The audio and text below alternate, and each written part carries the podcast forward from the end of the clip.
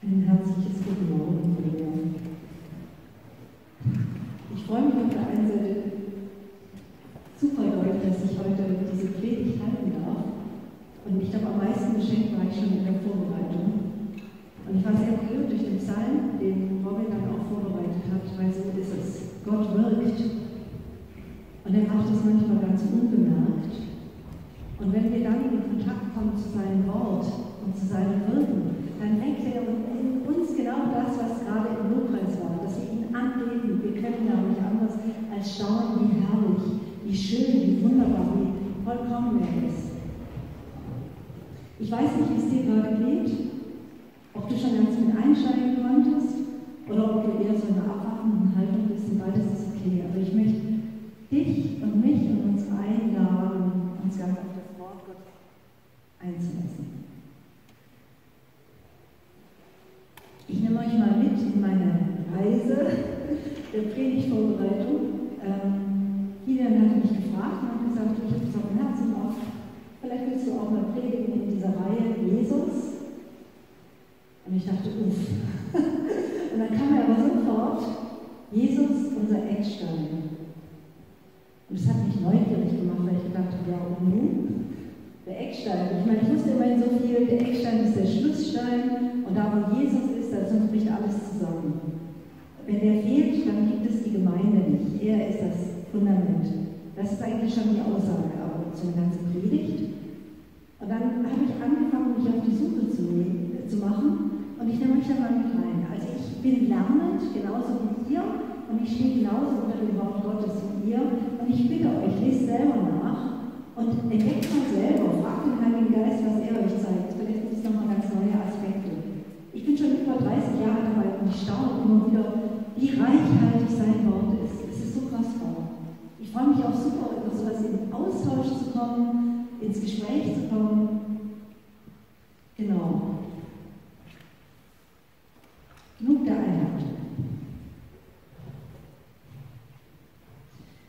Also den Begriff Eckstein verwendet tatsächlich Jesus selber. Und zwar ist es innerhalb eines Gleichnisses, wir werden uns das heute anschauen, das ist der Haupttext für die Predigt. Und diese Gleichnisse, die brauchen immer ein bisschen Zeit. So ein Gleichnis wird interpretiert und verstanden werden. Und dann kommt dieser Satz und auch, finde ich, auf den ersten Blick ein bisschen überraschend. Das Gleichnis, was Jesus erzählt, steht in allen drei ersten Evangelien, Matthäus, Markus und Lukas. Ich bleibe heute bei dem Text aus Matthäus Evangelium im 21. Kapitel. Wer eine Bibel dabei hat, kann gerne mitlesen. Genau. Und das lese ich mal vorne weg und dann steigen wir ein, schauen uns den ganzen Kontext an gehen zurück in die Bibelstellen, die Jesus eigentlich zitiert, hören nochmal das Gleichnis und ganz zum Schluss lasse ich euch teilhaben an einer Offenbarung, was dieser Begriff noch bedeutet, Eckstein. Das hat mich sehr beschenkt. Gut, also wir beginnen mit dem Gleichnis. Matthäus 21, Vers 33 bis 45. Hört ein anderes Gleichnis. Es war ein Hausherr, der pflanzte einen Weinberg und zog einen Zaun darum und grub eine Kälte darin und baute einen Turm und verpachtete ihn an Weingärtner und ging außer Landes. Als nun die Zeit der Früchte herbeikam, sandte er seine Knechte zu den Weingärtnern, damit sie seine Früchte empfehlen. Den einen schlugen sie, den zweiten töteten sie und den dritten steinigten sie. Abermals sandte der Hausherr Knechte, mehr als die ersten, und sie taten mit ihm dasselbe. Zuletzt aber sandte er seinen Sohn zu ihnen und sagte sich, sie werden sich von meinem Sohn schauen. Als aber die Weingärtner den Sohn sahen, sprachen sie zueinander, Lasst uns ihn töten und sein Erbe zu uns bringen. Sie nahmen ihn, ihn zum Weinberg hinaus und töteten ihn. Wenn nun der Herr des Weinbergs kommen wird, würde mit diesem Weinberg tun? Sie sprachen zu ihm, er wird dem Bösen sein böses Ende bereiten und seinen Weinberg anderen Weingärtnern verpachten, ihm die Früchte zur rechten Zeit geben. Jetzt kommt's. Jesus aber sprach zu ihnen, habt ihr nie gelesen in der Schrift, Psalm 118, der Stein, den die Bauleute verworfen haben, der ist zum Eckstein geworden. Vom Herrn ist das geschehen und ein Wunder vor unseren Augen. Darum sage ich euch, das Reich Gottes wird von euch genommen und einem Volk gegeben werden, das seine Früchte bringt. Und wer auf diesen Stein fällt, der wird zerschellen und auf wen er fällt, den wird er zermalmen. Ich weiß nicht, wie es euch geht. Vielleicht sagt ihr, alles klar, aber vielleicht sind da auch so, so Punkte, wo ihr denkt, wie ist das denn jetzt gemeint? Und das ist gut so. Manchmal ist das Wort Gottes, sagt Jesus auch, wie so ein Schatz, nach dem man graben muss, um ihn wirklich zu begreifen, um ihn wirklich zu verstehen und zu durchdringen. Und ich nehme euch ein bisschen mal mit auf meine Reise. Ich habe mir erstmal den Kontext. Das ganze Kapitel, also Matthäus 21, dreht sich um die Frage der Autorität und der Vollmacht Jesu. Es beginnt damit, dass er nach Jerusalem einzieht. Und das ist das, was wir am Palmsonntag feiern. Die ganze Volksmenge wirft die Kleider hin, er sitzt auf dem Esel und sie rufen Hosanna! Dieses Hosanna bedeutet so viel, O Herr, hilf. Und was ich bisher nicht wusste, auch das ist ein Zitat aus demselben Psalm, den Jesus nachher zitiert mit den Ecksteinen. Das ist derselbe Psalm, 118. Das fand ich schon mal erstaunlich. Das ist ein Vers, 118, Vers 25, Hosanna, das steht in so einem ganzen Block von Psalmen, das war den Israeliten damals im Juden ganz vertraut. 113 bis 118 das sogenannte Hallel. Da haben sie Gott mit angebetet. Soweit so gut. Jesus kommt zum Tempel und was macht er? Er schmeißt die Tische um, macht eine Tempelreinigung und sagt etwas, was auch ein Zitat ist aus Jesaja 56, Vers 7. Dieser Tempel soll ein Bethaus sein und keine Räubermühle. Auch hier ist es ganz gut, wenn man es mal nachliest, Psalm 56. Deswegen es lohnt sich, im Wort Gottes zu graben da geht es darum, dass selbst Verschnittene, also die, die nicht angesehen waren, unter den Juden in dieses Bethaus kommen dürfen. Eigentlich eine sehr barmherzige Stelle. Und genauso handelt Jesus auch danach. Die Juden sind konsterniert. Wie kann Jesus es wagen, hier die Tempeltische äh, umzuschmeißen? Wie kann er es wagen, hier die Ordnung auf den Kopf zu stellen? Jesus heilt danach die Kranken, die Armen, die Aussätzigen und die Kinder Hosanna! Die übernehmen den Job, den die Volksmenge nicht mehr macht. Sie preisen Jesus, sie preisen Gott, es ist Gottes Werk, das sie hier sehen. Die Pharisäer und die Schriftgelehrten sagen, jetzt solltest du aber mal einhalten. Und Jesus sagt, habt ihr nicht gelesen? Er zitiert wieder die Schrift. Aus dem Mund der Kinder und der Säuglinge bereitest du dir einen Lob. Und alles geht um die Vollmacht Jesu, wie es Stück für Stück bestätigt wird, durch das, was er tut, aber auch wie ihm Lohn entgegengebracht wird, durch die Kinder und Säuglinge. Und das zitiert er hier aus Psalm 8. Es geht weiter und wieder um die Demonstration der Macht Jesu. Er läuft, seine Jünger laufen mit, ist ein Feigenbaum und er trägt keine Früchte. Vielleicht kennt ihr die Geschichte. Jesus jedenfalls verflucht diesen Feigenbaum und der verdorrt sofort. Und jetzt sind es seine Nächsten, die staunen und sagen, oh, sie sind da. Und Jesus gibt ihnen eine Lektion über wahren Glauben und über Vertrauen. Und hier steht ein Vers, da möchte ich mal Daniel Kalloch zitieren. Er hat es so schön vertont. Matthäus 21, 22 steht, alles, was ihr bittet im Gebet, wenn ihr glaubt, so werdet ihr es empfangen. Sehr schön. Vielleicht kennt ihr das auch schon. nee, noch nicht? ich finde das sehr herausfordernd. Ich weiß ja nicht, wie es euch geht, ob ihr alles, was ihr im Glauben gelesen habt, auch erlebt habt. Und auch da kamen mir gleich wieder so Schriftstellen in den Kopf, wo die Jünger mal sagen, lehre uns den Glauben. Was sagt Jesus?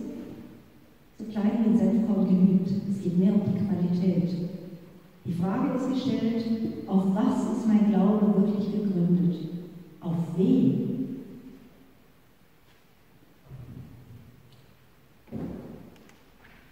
Oder dass Jesus sagt, ich bin der Weinstock, ihr seid Leben. Ohne mich könnt ihr nichts tun.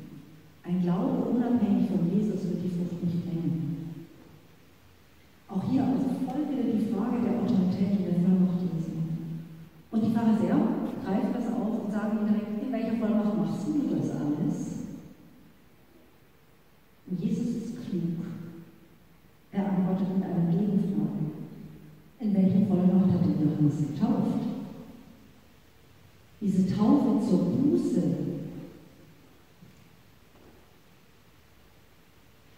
Und hier werden die Pharisäer still.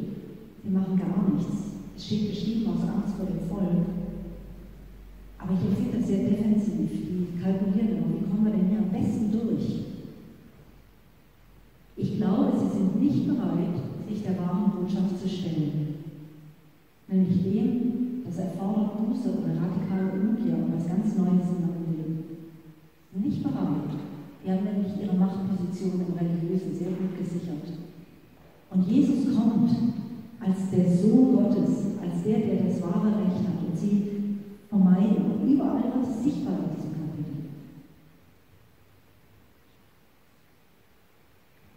Was mich berührt, ist, dass Jesus sie nicht vom Haken lässt. Ich glaube, das macht er nicht, weil er Recht haben wollte. Das hat er gar nicht nötig, sondern weil er Wahrheit ist und Liebe. Und jetzt steigt er ein Gleichnis, um zu verdeutlichen, was hier passiert. Das erste Gleichnis, da geht es um zwei Söhne. Der Vater hat eine Aufforderung an den ersten Sohn und er sagt Nein. Denkt aber darüber nach und tut es dann doch. Der zweite sagt Ja und tut es nicht, was er will. Jesus fragt und ganz einleuchtend, klar, es ist viel besser, du kannst Nein sagen, wenn du Ja tust. Das Handeln ist wichtiger als das Sagen. Was mir, das ist meine Interpretation, sogar die korrekte Theologie, ob ich alles richtig sage, ist nicht das Wichtigste. Hier geht es um Beziehung zu meinem Vater. Und wenn ich demgemäß handle und mich von Gott überzeugen lasse und so handle, wie ich es erkenne, dann bin ich auch nicht im Vater. Ich musste auch daran denken, an dieses gleich, also diese Geschichte, die, äh, die Jesus erzählt hat, die mehrfach in den Predigten in letzter Zeit kam, vom Gebet. Da ist der Pharisäer, der geht in den Tempel und betet. Da hinten ist so ein Zöllner. Zum Glück bin ich nicht so wie der da hinten. Ich faste regelmäßig, zahle mein Zehnten und ich bete gut. Und der Zöllner, der kommt einfach und sagt, Herr, sei mir Sünder gnädig. Er tut genau das, was was notwendig ist, weil keiner gerecht ist vor Gott. Und Jesus sagt dir ganz klar, der Selbstgerechte, dem bringt das Gebet nichts. Aber der, der sich Gott stellt und hört auf das, was er zu sagen hat, sich überführen lässt, der bekommt es. Es geht alles um die Autorität und die Vollmacht Jesu den ganzen Kapiteln. Könnt ihr so weit mitgehen? Und jetzt kommt dieses Gleichnis, wo das Zitat drin steht von dem Eckstein. Wie gesagt, ich wusste das alles vorher nicht. Ich wusste nur, Jesus ist der Eckstein. Und dann habe ich mich mal auf die Suche gemacht. Ist spannend, oder? Das Wort Gottes ist wirklich ein Schatz. Ich lese dieses Gleichnis jetzt nochmal und hört einfach zu, was es mit euch macht. Hört ein anderes Gleichnis. Es war ein Hausherr, der pflanzte einen Weinberg und zog einen Zaun darum und grub eine Kälte darin und baute einen Turm und verpachtete ihn an Weingärtner und ging außer Landes. Als nun die Zeit der Früchte herbeikam, sandte er seine Knechte zu den Weingärtnern, damit sie seine Früchte empfingen. Da nahmen die Weingärtner seine Knechte. Den einen schlugen sie, den zweiten töteten sie, den dritten steinigten sie. Abermals sandte er andere Knechte, mehr als die ersten, und sie taten mit ihm dasselbe. Zuletzt aber sandte er seinen Sohn zu ihnen und sagte sich, sie werden sich von meinem Sohn scheiden. Als aber die Weingärtner den Sohn sahen, sprachen sie zueinander, das ist der Erbe, kommt, lasst uns ihn töten und sein Erbe an uns bringen. Sie nahmen ihn, stießen ihn zum Weinberg hinaus und töteten ihn. Wenn nun der Herr des Weinbergs kommen wird, was wird er mit diesem Weingärtner tun? Sie sprachen zu ihm. Wird dem Bösen ein böses Ende bereiten und seinen Weinberg, seinen Weingärtnern, anderen Weingärtnern verpachten, die ihm die Früchte zur rechten Zeit geben. Jesus aber sprach zu ihnen, habt ihr nie gelesen in der Schrift, Psalm 118, 22 bis 23, der Stein, den die Bauleute verworfen haben, der ist zum Eckstein geworden. Vom Herrn ist das geschehen und es ist ein Wunder vor unseren Augen. Darum sage ich euch, das Reich Gottes wird von euch genommen und einem Volk gegeben werden, das seine Früchte bringt. Wer auf diesen Stein fällt, der wird zerschellen, auf wen er fällt, der wird, den wird er zermalmen. Und als die Hohenpriester und die Pharisäer seine Gleichnisse hörten, erkannten sie, dass er von ihnen redete. Und sie trachteten danach, ihn zu ergreifen, aber sie fürchteten sich vor dem Volk. Denn das Volk hielt ihn für einen Propheten.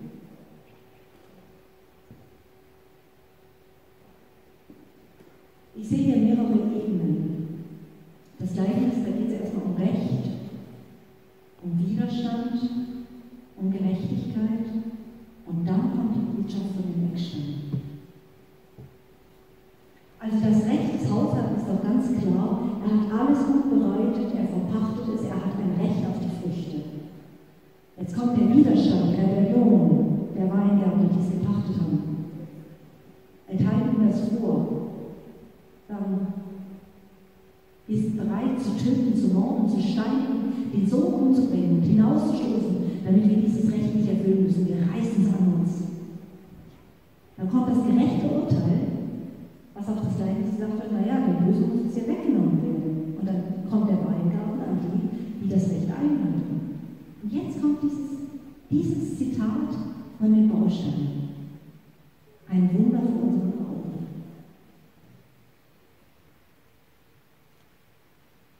Ich möchte euch mitnehmen in meine Reise mit Psalm 118. Ich war so neugierig auf diesen Psalm.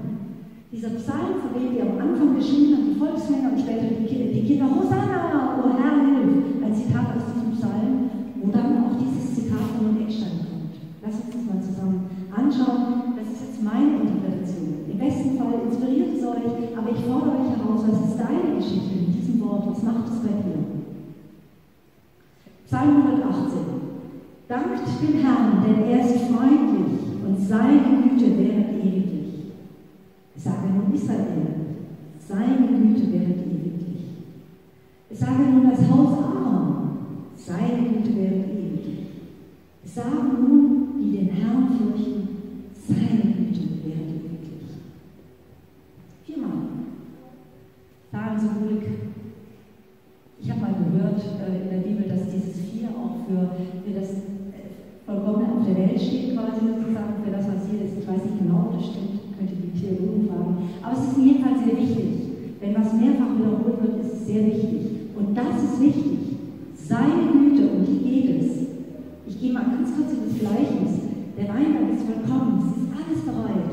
Seine Güte, und die bleibt. Die bleibt. Egal was passiert, seine Güte bleibt.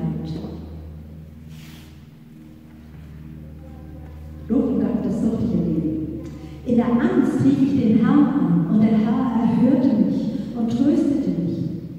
Der Herr ist mit mir und darum fürchte ich mich nicht. Was können mir Menschen tun? Der Herr ist mit mir, mir zu helfen und ich werde herabsehen auf meine Feinde. Meine persönliche Geschichte, das habe ich erlebt. Ich habe mich so richtig auf die Suche nach Gott gemacht. Ich habe nach ihm geschrien, nachdem mein Vater sehr plötzlich verstorben war. Wer mich kennt, man kennt die Geschichte schon, aber mich hat es wieder daran erinnert, da habe ich seine Güte erlebt. Mein Vater war relativ jung, es war ganz jäh aus dem Leben gerissen, ich war irgendwie fromm, aber nicht wiedergeboren, ich hatte nicht wirklich eine Beziehung zu Gott und ich habe echt, echt zu Gott geschrieben. Ich habe in der Bibel gelesen und Gott hat mir Leute geschenkt, die mich in der Gemeinde mitgenommen haben. Ich habe Jesus kennengelernt und ich durfte erleben, er hat mich total frei gemacht von Todesangst, von Panik, von, auch von Schuld, von Schamgefühlen, von Dingen, die nie wieder gut zu machen sind, wo nie wieder was zu klären ist. All das durfte Frieden finden in der Begegnung mit Christus am Kreuz. Ich habe neues Leben empfangen. Ich hoffe, ihr habt auch eine Geschichte. Und wenn nicht, macht euch auf die Suche, es lohnt sich. Er ist wirklich der Retter. Es ist gut, auf den Herrn zu vertrauen und sich nicht zu verlassen auf Menschen. Es ist gut, auf den Herrn vertrauen und nicht sich verlassen auf Fürsten. Alle Völker umgeben mich, aber im Namen des Herrn will ich sie abwehren. Sie umgeben, sie umringen mich, aber im Namen des Herrn will ich sie abwehren. Sie umgeben mich wie Bienen, sie entbrennen wie ein Feuer in Dornen, aber im Namen des Herrn will ich sie abwehren. Man stößt mich, dass ich fallen soll, aber der Herr hilft mir.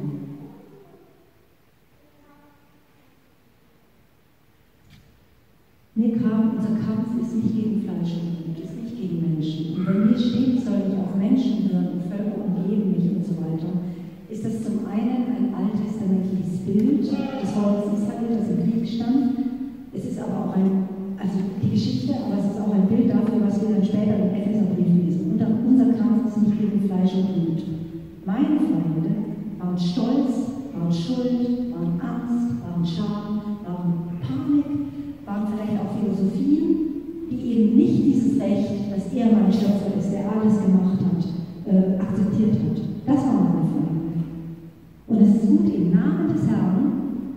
Was ist der Name des Herrn? Eichhörnchenfrage. Jesus. Das ist der Name des Herrn. Weiter im Text, Psalm 14, äh, also 118, Vers 14. Der Herr ist meine Macht und mein Psalm und ist mein Heil. Man singt von Freuden vom Sieg in den Hütten der Gerechten. Die Rechte des Herrn behält den Sieg. Die Rechte des Herrn ist erhöht. Die Rechte des Herrn behält den Sieg. Da jubelt mein Herz, das ist das, was wir im Lobpreis machen. Es ist noch nicht mal mein Kampf. Er kämpft für mich. Er kämpft für mich. Und sein Recht behält den Sieg. Wir nähern uns. Ich werde nicht sterben, sondern leben und des Herrn Werke verkündigen. Jetzt kommt noch mal ein Satz zum Nachdenken. Der Herr züchtigt mich schwer, er gibt mich dem Tode nicht preis. Das scheint so gar nicht reinzupassen. Züchtigt. Naja, das Wort Gottes ist ganz schön krass. Als ich in meiner Suche, auf meiner Suche nach Jesus gelesen habe, habe ich die Bergpredigt gelesen. Matthäus 5 bis 7, könnt ihr gerne mal lesen. Und dann interessiert es mich, wenn irgendeiner von euch sagt, ja, kein Problem, das mache ich. Ich habe gemerkt, niemals schaffe ich das, niemals. Jede Sünde in Gedanken ist schon der Strafe wert. Niemals kann ich das einhalten. Und das hat mich dahin gezüchtigt, dass ich kapituliert habe und gesagt habe, ja, das, was Jesus für mich am Kreuz getan hat, das brauche ich. Anders geht es nicht. Es steht auch ähm, im Galaterbrief, so ist das Gesetz unser Zuchtmeister hingeworden auf Christus. Also das ist meine Interpretation, meine Lesart dieses Psalms. Damit wir durch den Glauben gerecht werden sollen. Weiter im Text, äh, Absatz 19. Tut mir auf die Tore der Gerechtigkeit, dass ich durch sie einziehe und dem Herrn danke. Das ist das Tor des Herrn. Die Gerechten werden dort einziehen. Ich springe mal kurz in Johannes Evangelium. Ich bin die Tür. Die Schafe werden durch mich eingehen und ausgehen und weitergehen. Ich danke dir, dass du mich erhört hast und du hast mir geholfen. Jetzt kommt's. Der Stein, den die Bauleute verworfen haben, ist zum Eckstein geworden. Das ist vom Herrn geschehen und es ist ein Wunder vor unseren Augen. Ich finde es nun ganz eindeutig. Jesus, er ist unser Eckstein, unsere Gerechtigkeit. Er musste verworfen werden. Er musste gekreuzigt werden. Und diesen Tod, den er erlitten hat, den hat er für uns erlitten. Und er ist auferstanden. Dadurch ist er für uns zur Erlösung geworden. Dieser Baustein, der verworfen wurde, um vernichtet zu werden, weil die das Erbe an sich reißen wollten, genau dieser Eckstein, der ist aufgerichtet worden und ist zur Grundlage der Gemeinde geworden. Das ist der Tag, den der Herr macht. Lasst uns freuen und fröhlich an sein. O Herr, hilf! O Herr, lass wohl gelingen. Hosanna! Das ist ein Schrei nach Erweckung. So verstehe ich das. Wir erinnern uns, ne? Das war das, was die Volksmenge gerufen hat vor dem Passa, wo er gekreuzigt wurde. Das, was die Kinder geschrien haben. Hosanna, O Herr, hilf! Nachdem er den Tempel gereinigt hat und geheilt hat.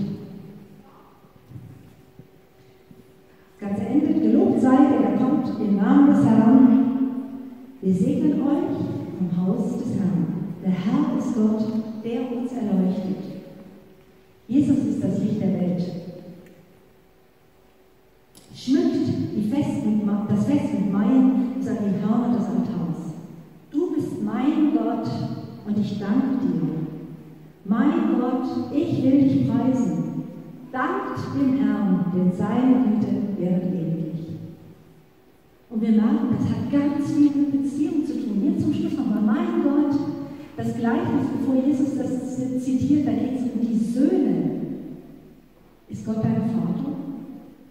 Bist du versöhnt mit ihm? Du darfst versöhnt mit ihm leben durch das, was Jesus getan hat als Action.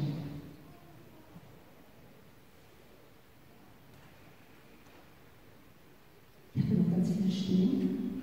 Machen wir eine kurze Pause. Einmal noch zum Abschluss. Wir gehen jetzt wieder in das Gleichnis, Matthäus 21. Jesus spricht zu ihnen, habt ihr nie gelesen in der Schrift? Der Stein, den die Bauleute verworfen haben, der ist zum Eckstein geworden. Vom Herrn ist das geschehen und er ist ein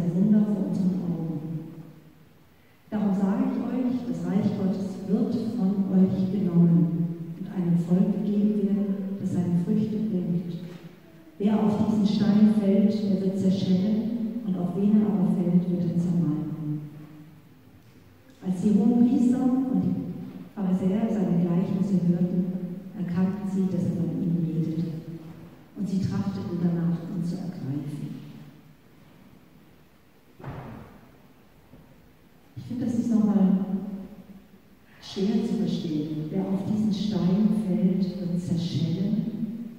Auf wen dieser Stein fällt, wird zermalmt werden. Und jetzt nicht so nach Erlösung. Kein Wunder, wollten die Pharisäer und Hohenpriester ihn loswerden. Und nicht hoffnungsfroh, oder?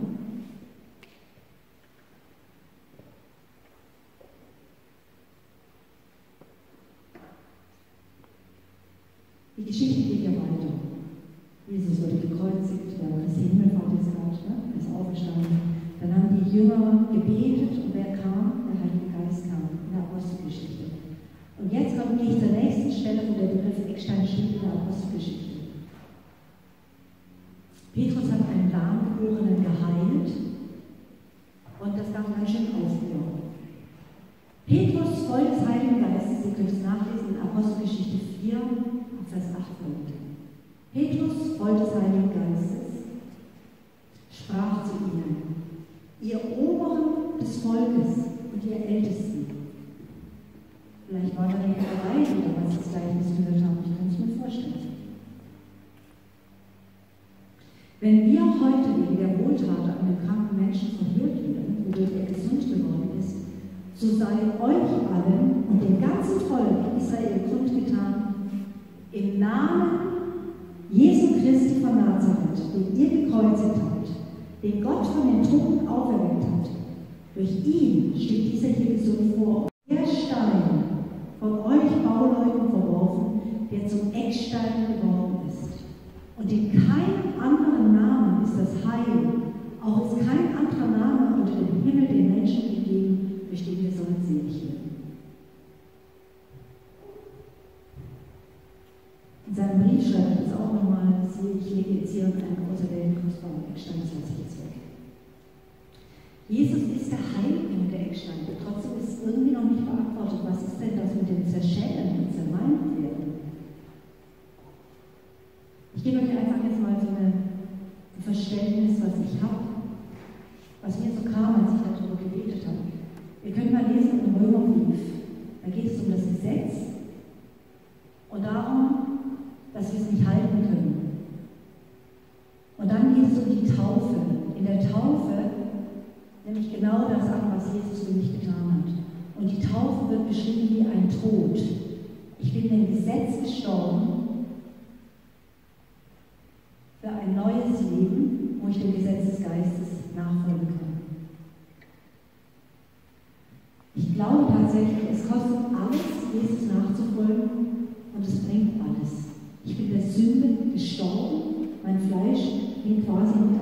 Kreuz. Wenn ich mich taufen lasse, das war meine Erkenntnis zu sagen, es ist gut, ich gebe mein Leben in deinen Tod zu einem siegreichen Auferstehungsleben. Und bevor ich mich wirklich entschieden habe für Jesus, habe ich meine Schuld und meine Sünde gespürt. Und ich wusste, ich kann es nicht schaffen, ich kann es nicht halten. Es hat Gott alles gekostet, aber er schenkt auch alles, was es ist. Es ist halt nicht so eine billige Gnade. Das ist meine Interpretation. Wir können aber gerne darüber auch ins Gespräch kommen. So, jetzt haben wir das Gleichnis gehört, wir haben den Psalm angeschaut, wir haben das Gleichnis nochmal angeschaut. Ich habe euch mitgenommen auf meine Reise. Ich hoffe, ihr habt ein bisschen was mitnehmen können. Und jetzt möchte ich zum Schluss auf was zu sprechen kommen, was mich ganz besonders berührt. Ich bin mal in die Elberfelder Studienliebe Hat mein lieber Mann mir geschenkt, als wir zehn Jahre verheiratet waren. Und da gibt es einen Sprachschlüssel. Also die wahren Theologen, die sagen vielleicht, na ja, das ist so vorläufig gesagt, ja, das mag sein.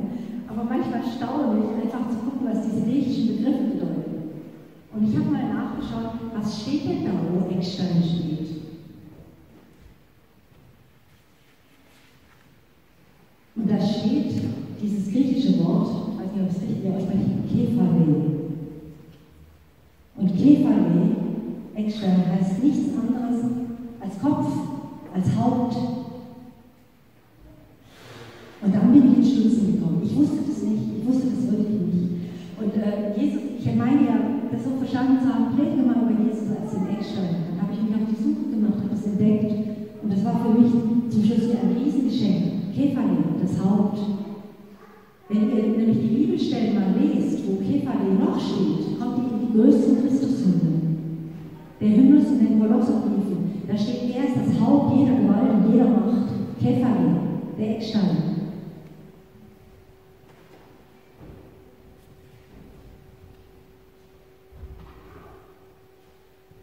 Ich lese mal einmal vor aus Kolosser 1. Er, Gott der Vater, hat uns errettet aus der Macht der Finsternis und versetzt in das Reich seines geliebten Sohnes, indem wir die Erlösung haben, nämlich die Vergebung der Sünden. Er ist das Ebenbild des unsichtbaren Gottes, der Erstgeborene vor aller Schöpfung. In ihm ist alles geschaffen, wie wir vorhin im Psalm 19 gehört haben, was im Himmel und auf Erden ist. Das Sichtbare das Unsichtbare, es seien Thronen oder Herrschaften oder Mächte oder Gewalten, alles ist durch ihn und zu ihm geschaffen. Und er ist vor allem und es besteht alles in ihm. Und er ist das Haupt, Käferin, des Leibes, nämlich der Gemeinde. Er ist der Anfang, der Erstgeborene von den Toten, auf dass er in allem der Erste sei. Denn es hat Gott gefallen, alle Fülle in ihm wohnen zu lassen und durch ihn alles zu versöhnen, zu ihm hin, sei es auf Erden oder im Himmel, indem er Frieden machte durch das Blut am Kreuz.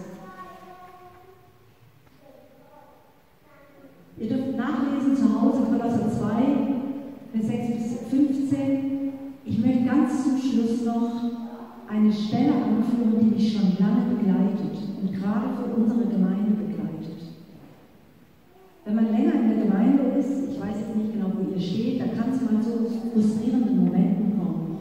Da kann es kommen, dass man fragt, warum mache ich das eigentlich alles? Und Gott gibt unterschiedliche Antworten. Bei mir war es mal, das war irgendwann dieser so eine Gebetsveranstaltung, da war kaum jemand da. Ich sage, warum mache ich das alles? Was willst du hier?